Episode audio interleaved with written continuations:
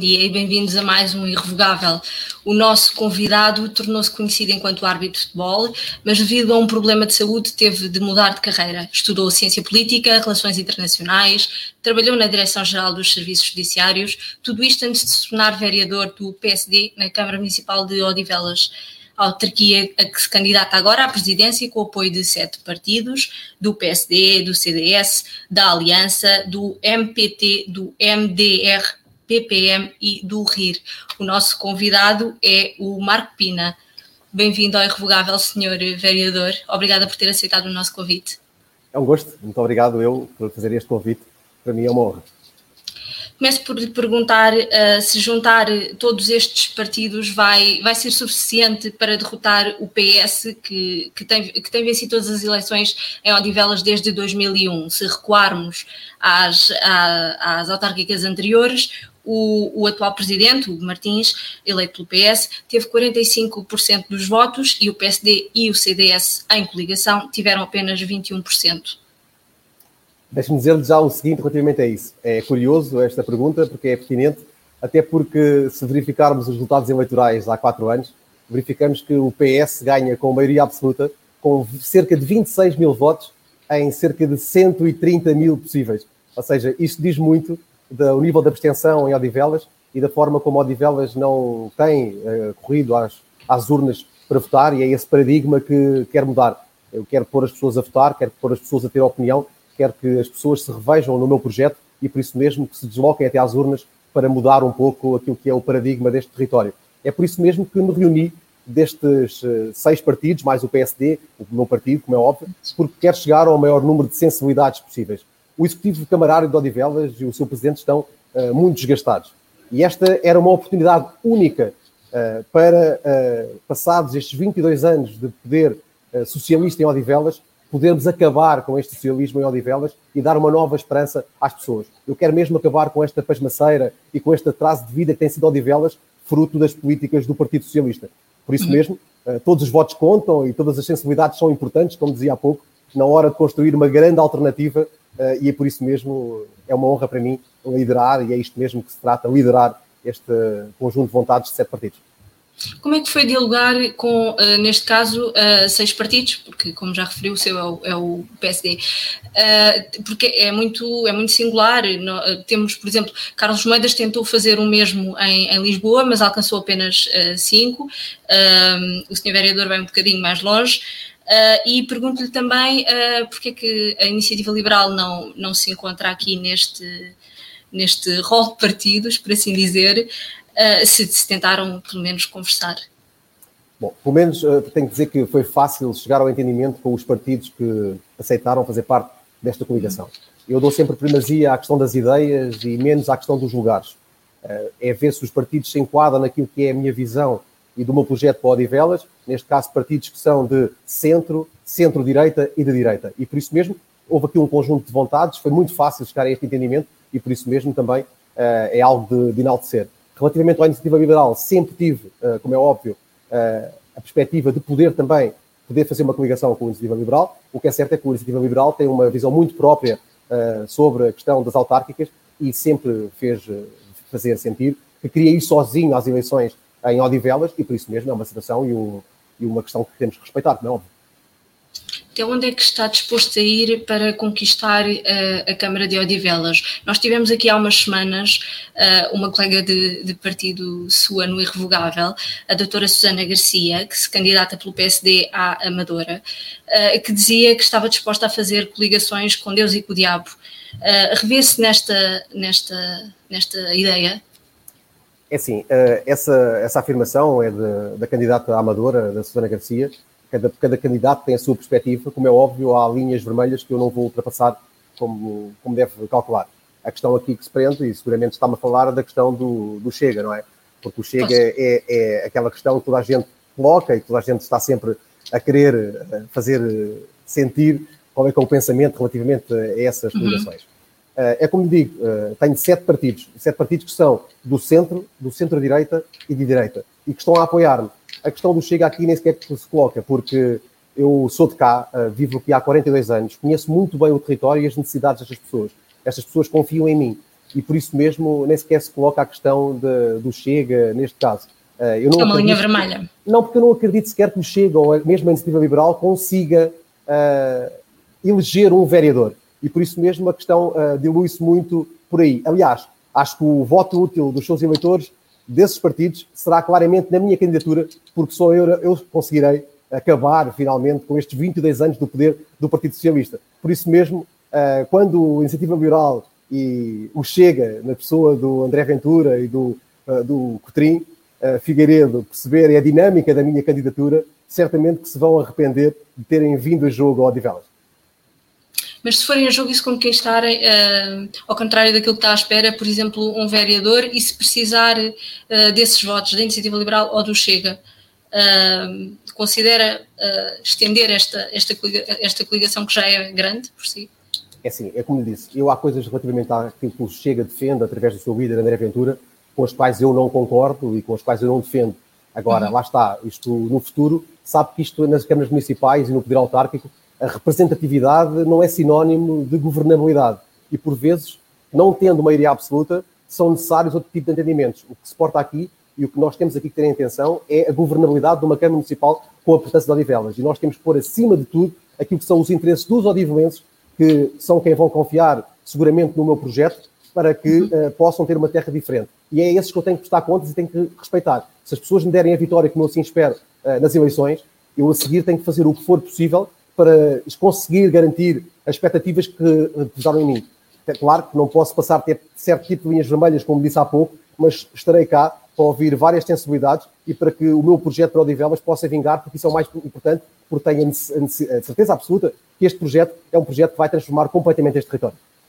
E que projeto é esse?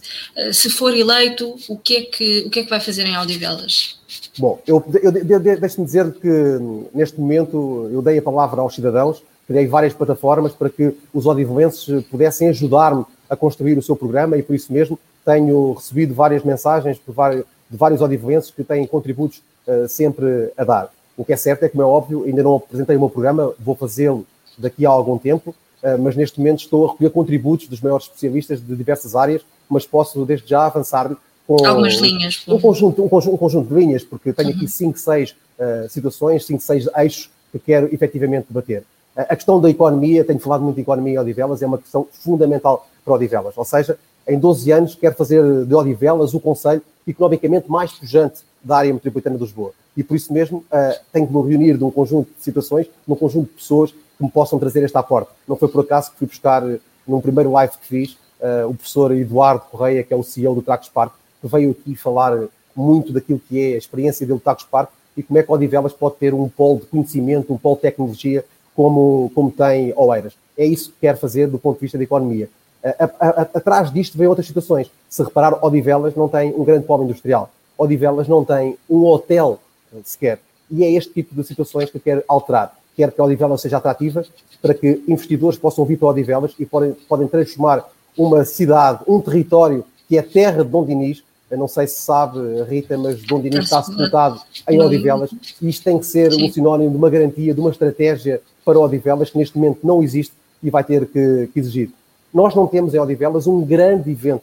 Não existe um grande evento, nem desportivo, nem cultural, nem de outra área qualquer. Isto é um paradigma que tem que, tem que ser alterado. Em suma, temos, temos neste momento décadas de atraso em relação a outros municípios como Cascais e Oeiras, e é esses exemplos que quero seguir para conseguir dar a volta, isto no que diz respeito à, à economia. Outra em questão termos de temos... mobilidade, por exemplo, mobilidade. Lá está, olha, mobilidade é uma questão que lhe quero falar porque temos um metro aqui às portas, não é? Uh, uhum. E que é uma situação que poderia ser altamente vantajosa porque a conquista do metro para Odivelas foi uma coisa uh, notável e o que estamos a assistir neste momento é uh, o cortar desta situação que sempre foi uma mais-valia. Porquê? Porque a linha circular de Lisboa vai induzir em Odivelas o corte da linha amarela. E o corte da linha amarela vai fazer com que as pessoas de Odivelas passem a ter que fazer mais um transbordo que se repercute no aumento do tempo para chegar ao centro da, da capital. Não é isso, não é isso que se pretende e não era isto que o Presidente da Câmara, que está agora em exercício, devia ter, devia ter se batido junto do, do Ministro uh, que tem essa tutela para que isto não acontecesse, mas nunca só viu uma palavra nesse sentido e Odivelas é socialista, o Governo é socialista, mas nunca só viu uma palavra do Sr. Presidente da Câmara para debater esta questão e para anular esta ideia que se vai repercutir muito negativamente na vida dos odivelenses, porque não faz sentido algum nós passarmos de uma situação em que temos Lisboa aqui tão perto, uma linha que serve os odivelenses para irem para Lisboa e de um momento para o outro ver esta linha cortada porque passa a ser um apêndice até Telheiras e vai obrigar a um transbordo num campo grande. Relativamente à questão da mobilidade e estacionamento, isto, estacionamento e mobilidade é muito importante e isto vê-se, se vier a Odivelas, quem conhece Odivelas sabe que o estacionamento é completamente escasso. Não há estacionamento e isto é transversal a todas as freguesias do território.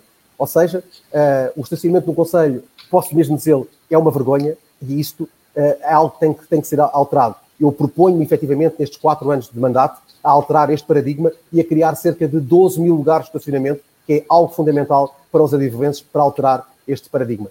Além disto, proponho também, porque os transportes intra e interfreguesias em Odivelas não cumprem com a sua função. E por isso mesmo é por falta de, de rotinas, falta de passagem aos tempos que, que, se impunham para que as pessoas possam deslocar e alguns mesmo, algumas vezes mesmo falta de trajetos que não existem. Por isso mesmo, proponho também a criar carreiras, tal como em Cascais existe, e que ainda há bem pouco tempo foi apresentado pelo Presidente Carlos Carreiras, aqueles autocarros movidos a hidrogênio, que são transportes gratuitos para circular dentro do Conselho, que eu me proponho também a criar aqui em Odivelas, isto no que diz respeito à questão do estacionamento e da mobilidade. Mas deixe-me falar da questão hum, do, do, lixo e da limpeza, porque há pouco falávamos da questão da atratividade e se um território quer ser atrativo para grandes empresas, para grandes eventos poderem realizar-se e poderem sediar uh, em Odivelas, nós temos que ter um conselho atrativo e limpo. Odivelas, neste momento, é reconhecida pelo lixo.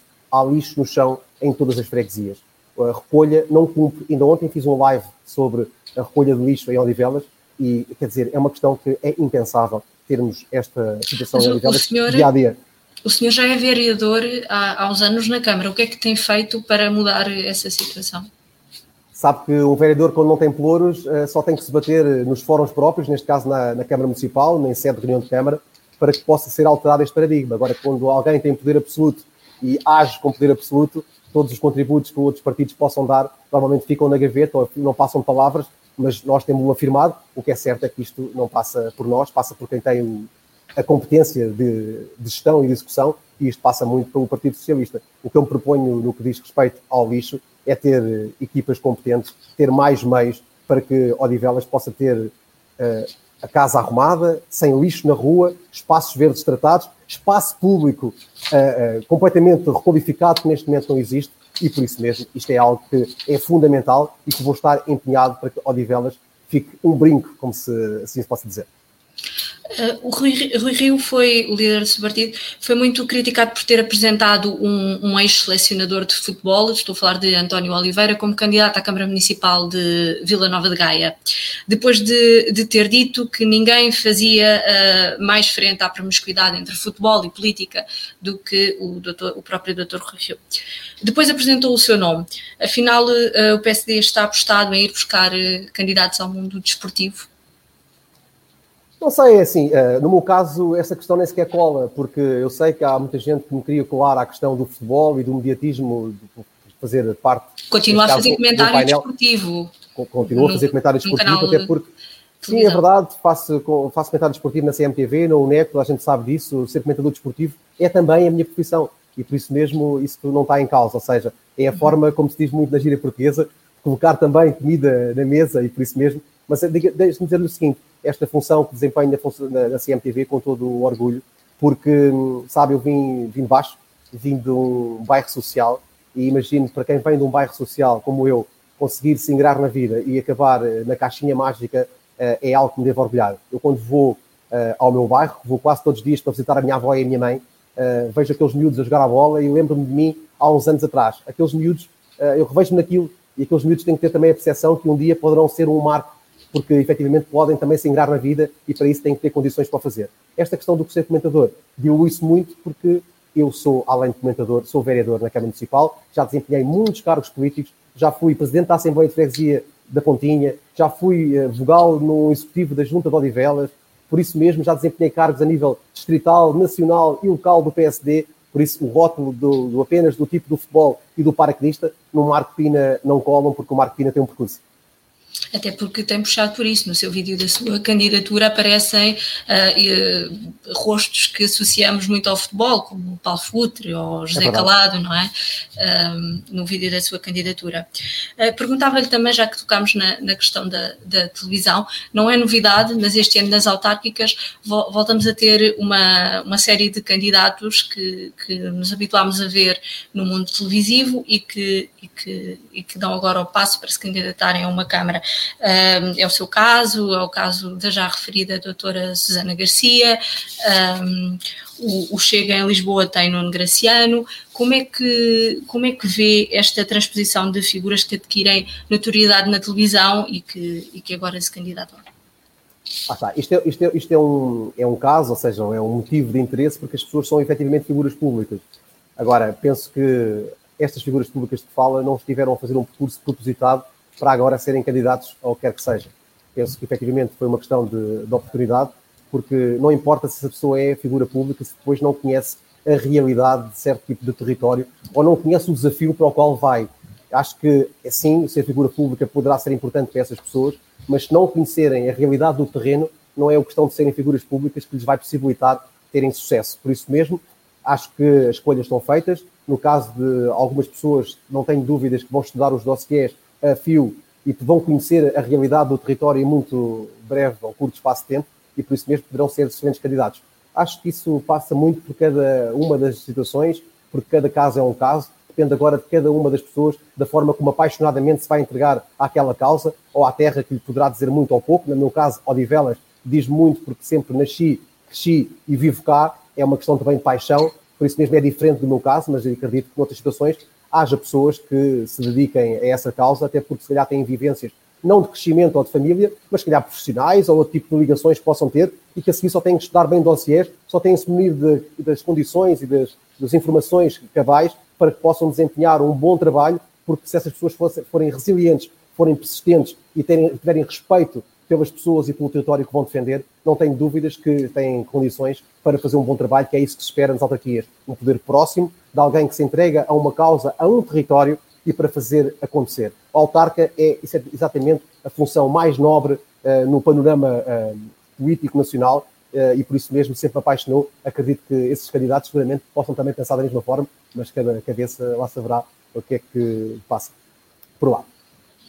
Bem, uh, mudava agora de tema. O senhor vereador foi um dos signatários da carta publicada no Expresso no final de maio, em que, eram, em que era defendida a transmissão de, de touradas na, na RTP, ia um bocadinho mais longe e, de, e acusava o governo de, de, censura para excluir na grelha televisiva.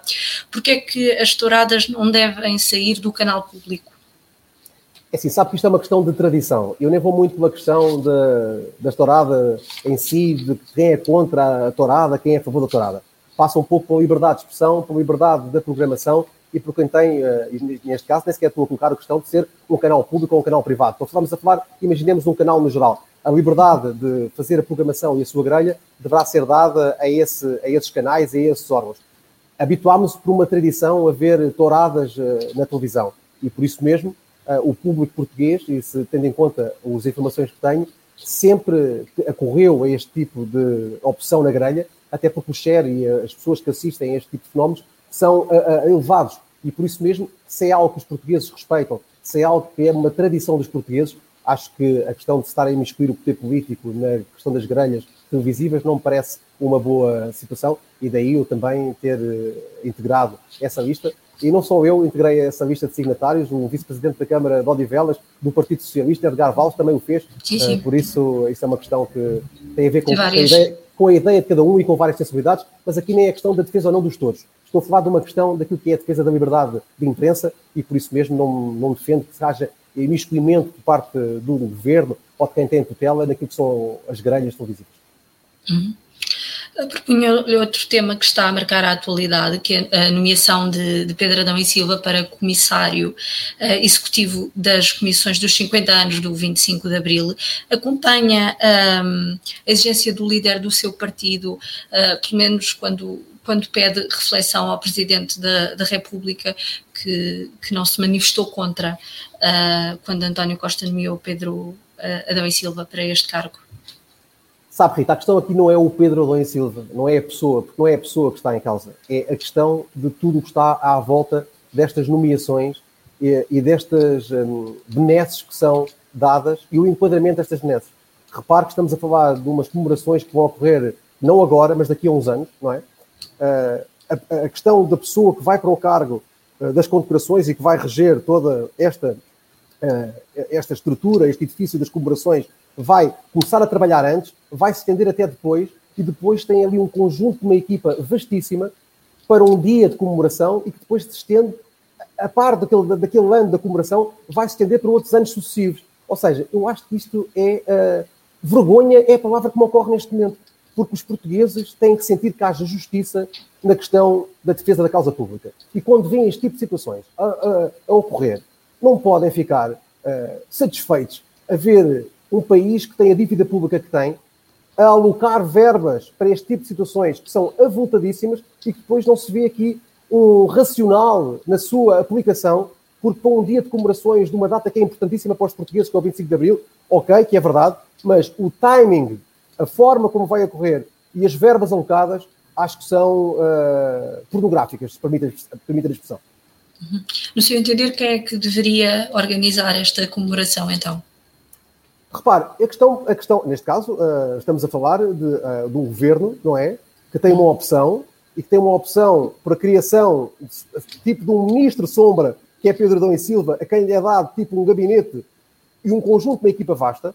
Eu não ponho em causa que o governo tenha uh, a incumbência de dar condições a uma equipa para fazer este tipo de criação das de, de, perdão, das comemorações. A questão aqui é uh, o conjunto de condições, as verbas alocadas, o tempo das mesmas, é um consumo de recursos financeiros que, na meu ver, é impensável. A questão não é ser o governo a, a ter essa competência, é a forma como concebeu, a forma como está a, a criar este edifício comemorativo, com uma pessoa à cabeça que é o líder da equipa e com os valores que estão a, a ser uh, alocados a este tipo. Acho que isto, tendo em conta as dificuldades que os portugueses vivem, tendo em conta aquilo que a pandemia fez e está a fazer-se sentir em todo o mundo e em Portugal, quando uma economia tem menos músculo, sofre muito mais as repercussões quando é abanada. É óbvio que Portugal, os portugueses querem justiça e querem justiça social, querem ter igualdade de oportunidades e não é com estes exemplos que vamos conseguir que os portugueses se sintam bem representados. Senhor Vereador, estamos-nos a aproximar do final e convido-o para jogar ao nosso uh, jogo habitual, o Toque e Foge, que, que, é muito simples. Eu vou dizer uma palavra uh, ou uma expressão e peço-lhe que, que, que, que, diga outra, que me responda com uma palavra, também com uma expressão. A ideia é ser muito rápido, ser um, uma das primeiras coisas, ou a primeira coisa que lhe, que lhe vem à, à cabeça. vamos começar? Aceita o desafio? Vamos embora já temos o ecrã preparado, portanto Olá. agora também já seria tarde demais. Uh, Susana Garcia. Coragem. TAP. Vergonha. Sondagens. Um método de análise científico. Alargamento da linha amarela de metro a Louros.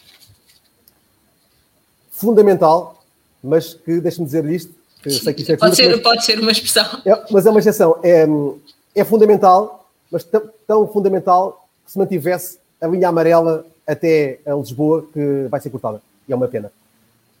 Até Odivelas, não é? Que queria dizer. Odivelas a Lisboa. A linha amarela já existe de Odivelas a Lisboa. E vai ser cortada, o que vai uh, trazer constrangimentos para os odivenses. Arbitragem. Uma paixão. Liga dos Campeões no Porto. Justiça. Marcelo Rebelo de Sousa. Deixa-me só dizer justiça, porque um, falou-me da Liga dos Campeões do Porto, o facto de ser nomeado, não aquilo que se passou, porque o que se passou foi lamentável. A questão do, da nomeação foi de justiça, porque tendo em conta ter sido desmarcada aquela final que ia lá ocorrer, a, o facto de agora transportarem para lá a Liga dos Campeões a final é toda a justiça. E a última, Marcelo Rebelo de Sousa? Equilíbrio. Obrigada. Um, passamos, uh, entramos mesmo, mesmo, mesmo na reta final do nosso programa e faço-lhe a pergunta da praxe, uh, que faz jus ao programa, que é, uh, Sr. Vereador, o que é para si irrevogável? Bom, para mim irrevogável é a minha promessa de em 12 anos fazer de Odivelas o Conselho economicamente mais pujante da área metropolitana de Lisboa. Este é o meu compromisso e é irrevogável para mim conseguir cumpri-lo. Muito obrigada, pela, uh, não, só pela resposta, mas pela, pela sua participação aqui hoje no, no Irrevogável. Muito obrigado, uh, obrigado passo a despedir-me de quem nos acompanhou e agradeço também uh, a vossa presença. Este Irrevogável pode ser revisto na página da Visão ou nas plataformas de streaming. Nós voltamos para a semana, quarta-feira, ao meio-dia. Obrigada.